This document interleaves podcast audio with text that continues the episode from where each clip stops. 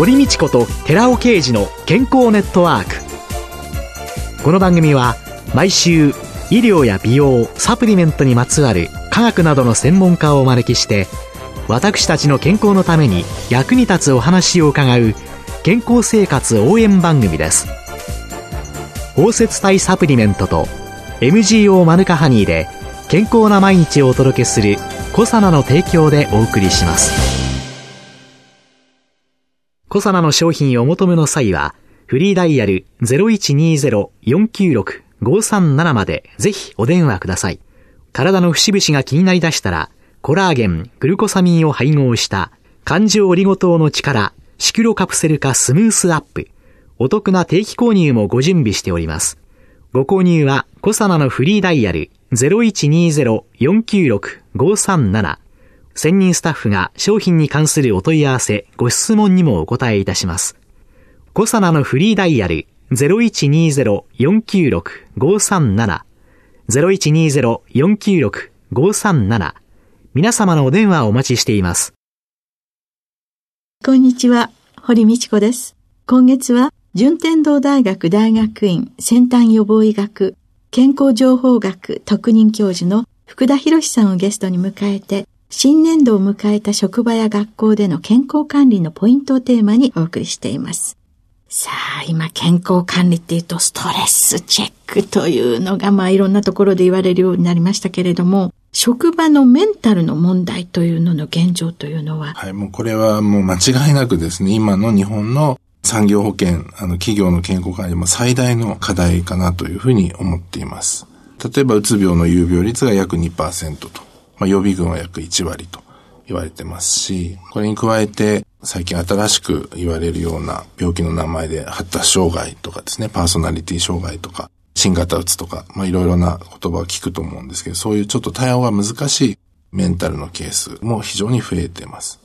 で、一人ですね、社員さんが休むと生産性の影響非常に大きいと。大体数ヶ月かかりますし、場合によってはもう病欠とか休職の、まあ、満了するまで1年半とかですね、休まれる方もいますので、本人だけではなくてそれを見る上司とかですね、それから代わりにそれを仕事を請け負う同僚の方とかに非常に大きな影響を与えるものだと思います。2015年12月からストレスチェックを実施することが企業に義務付けられたわけですけれども、これは具体的にはどのようなもので、そういうことをすることによって、どういうことが対策としていろいろ考えられるようになっていくんでしょうか？これはあの2015年に施行されたストレスチェックっていうのはですね、国会にそういった法案が出たのは最初ではなくて、2011年にですね、一番最初の法案っていうのが提出されてるんですね。ストレスチェックがですね、うつを見つけるためにやってると思ってる方が多いんですね。メンタルヘルスで悪い人を見つけるためにやってると。はいうん、でも実はですね、これ違っているんですね。2011年の時に、当時まだ民主党の政権下だったんですけども、この時にですね、一番最初に法案が出た時にはそういった目的だったんですね。まだ日本で自殺者の方が非常に多いと、もう3万人ぐらい年間自殺をしてるんで、職場でもなんとかその自殺予防を進めてくれないかということで、まあ、いかにそのうつの人を見つけるかと。要するに自殺者を防ぐためのうつの二次予防っていうのをやるために最初企画されたですけれども、これはあの廃案になります。なぜかというとですね、うつをアンケートなどでですね、見つける、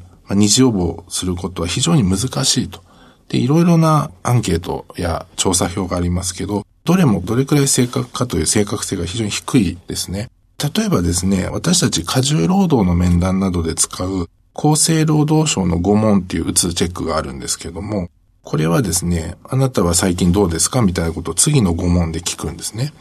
例えば、あの、最近生活に充実感がない。それから、なんか最近なんとなく楽しくないと。あと、今までいろいろやれてたことが億劫になってきた。それから自分が役に立たない人間だと思う。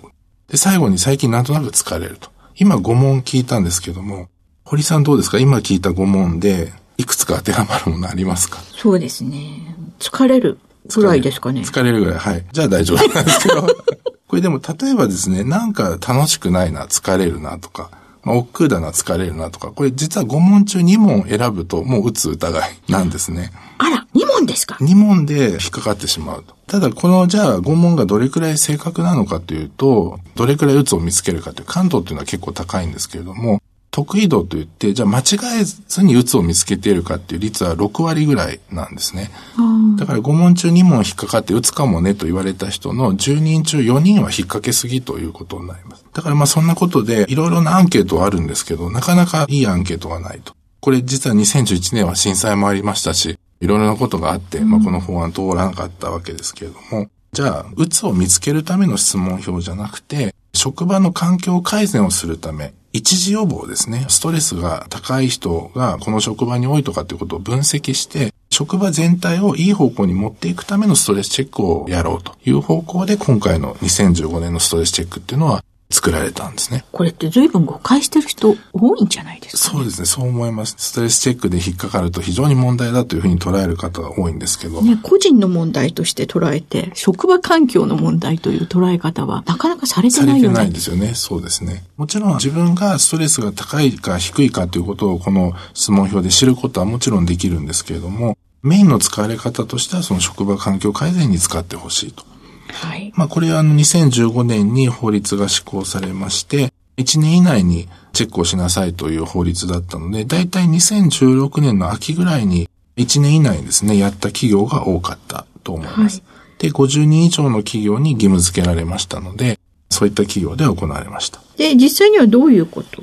そうですね。これはあの年に1回ですね、まあこの国の指定する57問の質問に答える。それで、この57問っていうのはですね、本人の自覚症状、まあ、例えば疲れるとか落ち込むとかっていうことをまず聞いて、で、その他に仕事の状況ということを主に3つの軸で聞いています。この3つの軸というのは、1つはですね、仕事がどれくらい大変かと、仕事の質や量を聞いてるんですね。で、2つ目は、その仕事をやるにあたっての周囲のサポート、上司とか同僚がどれくらい協力してくれるか。で、最後に仕事の裁量を聞いてます。ですからこれをまとめると、仕事の量ですから、きつい仕事を、で周囲のサポートなく一人ぼっちで、で、裁量がないというのはやらされると。きつい仕事を一人ぼっちでやらされ感でやってる時に、仕事のストレスっていうのは一番大きくなるよと。まさにこれが職場環境をそうですね。きちんとわかる。わかるということですね。そういう人が多いと、まあ、その職場のストレスが大きいということになるんですけども、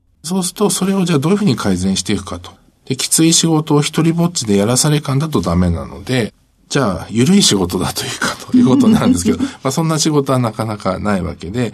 例えばですけど、きついけどやりがいがある仕事っていうふうになるかどうか。それから一人ぼっちじゃなくてみんなで協力してっていうふうになるかどうか。で最後に、まあ、やらされ感じゃなくて、まあ、風通しの良い職場のような感じになるかどうかと。まあ、そういったことで職場の環境を改善していくと。その検査結果っていうのも本人に通知されるわけですよね。それとともに、その職場全体にも提供されていく、そうですね。大きくあの二つ、個人に対するお返しと、企業ですね、職場に対するお返しとありまして、本人に対するお返しっていうのは、その方がですね、ストレスが高いかどうかということが、まあ、レーダーチャートで返ってきます。で、大体約1割の方がストレスが高いというふうに判断されるように国が基準を決めているんですね。当然、企業によっては1割以上になる会社もありますし、1割以下になる会社もありますけども、平均としては1割ぐらいが引っかかると。ですから、例えば100人の会社だったら10人が引っかかるのは当たり前。1000人ぐらいの、いわゆる大企業の基準になると、もう100人ぐらいの方が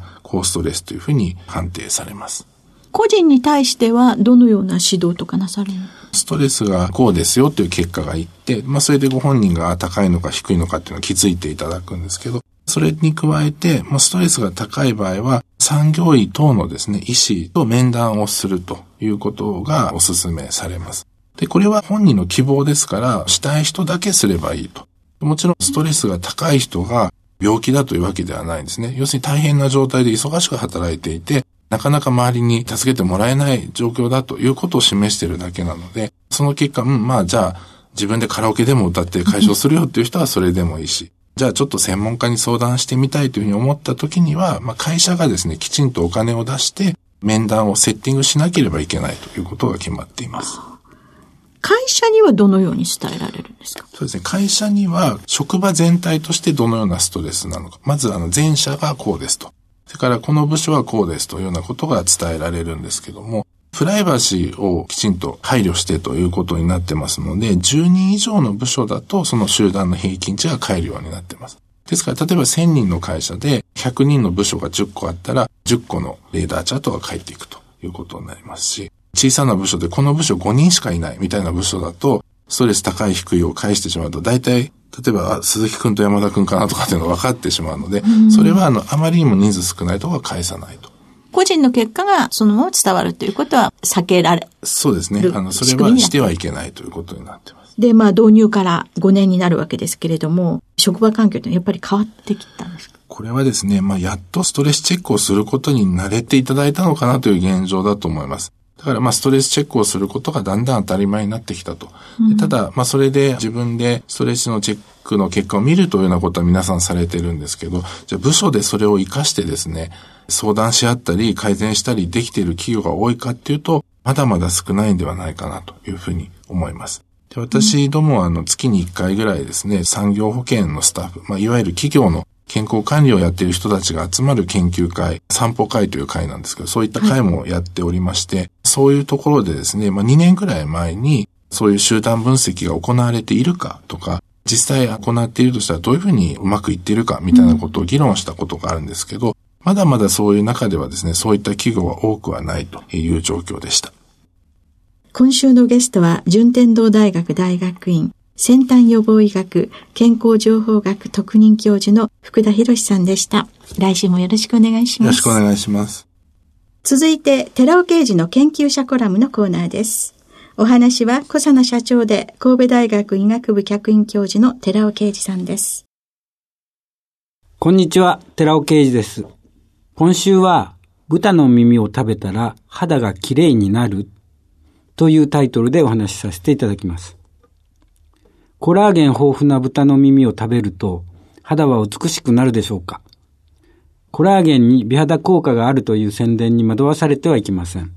決してそのようなことはありません。コラーゲン繊維は三重螺旋構造をしていて、分子量は約30万の巨大分子です。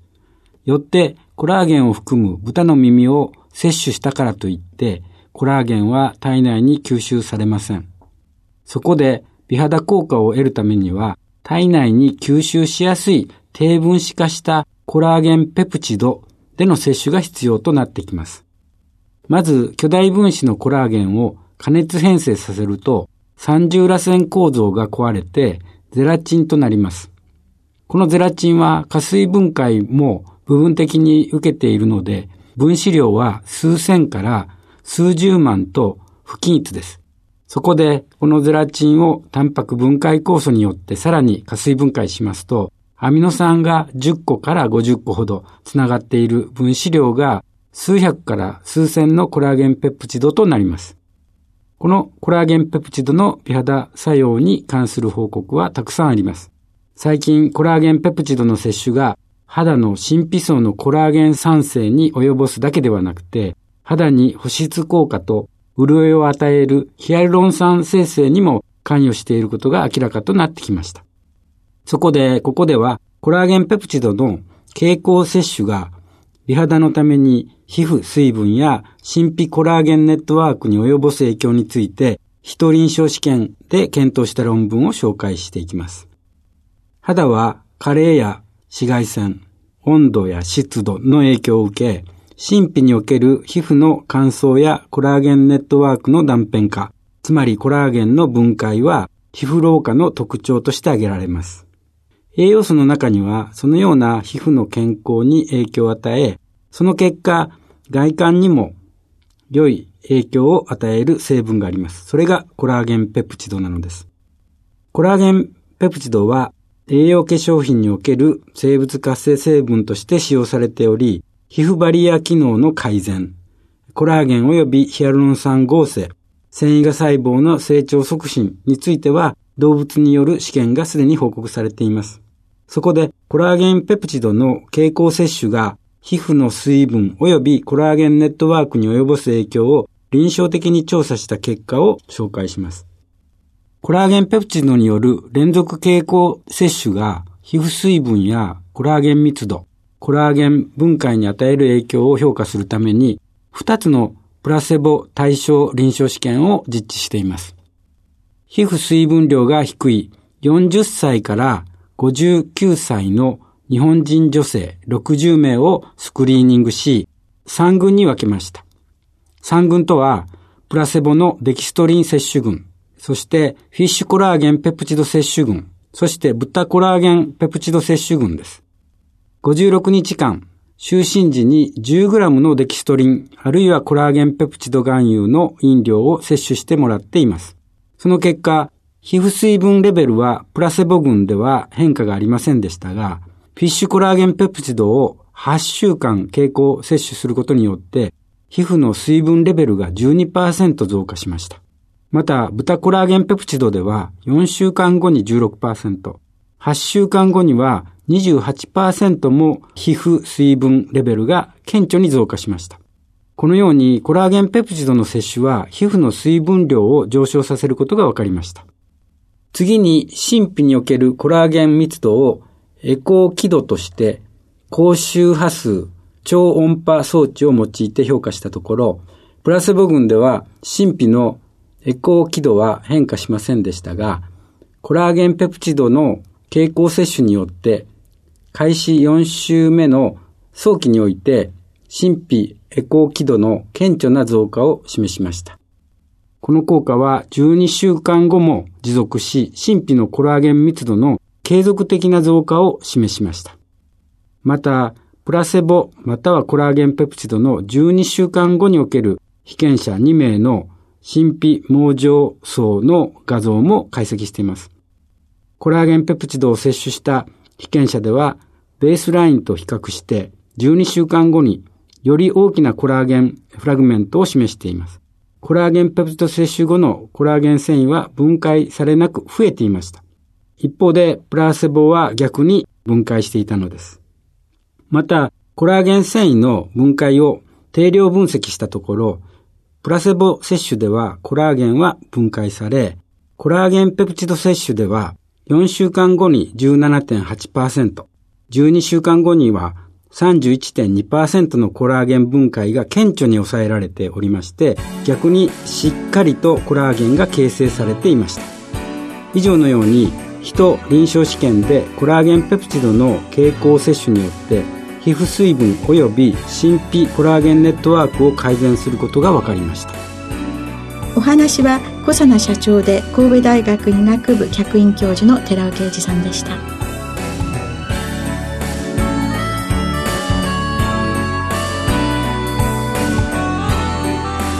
ここで小佐奈から番組お聞きの皆様へプレゼントのお知らせです。環状オリゴ糖で包み込むことによって安定性と吸収性を高めたコエンザイム9点に美白効果が期待されるシスチンを配合したコサナのナノサプリシクロカプセル化コエンザイム9点シスチンプラスを番組お聞きの10名様にプレゼントします。プレゼントをご希望の方は番組サイトの応募フォームからお申し込みください。コサナのナノサプリシクロカプセル化コエンザイム9点シスチンプラスプレゼントのお知らせでした。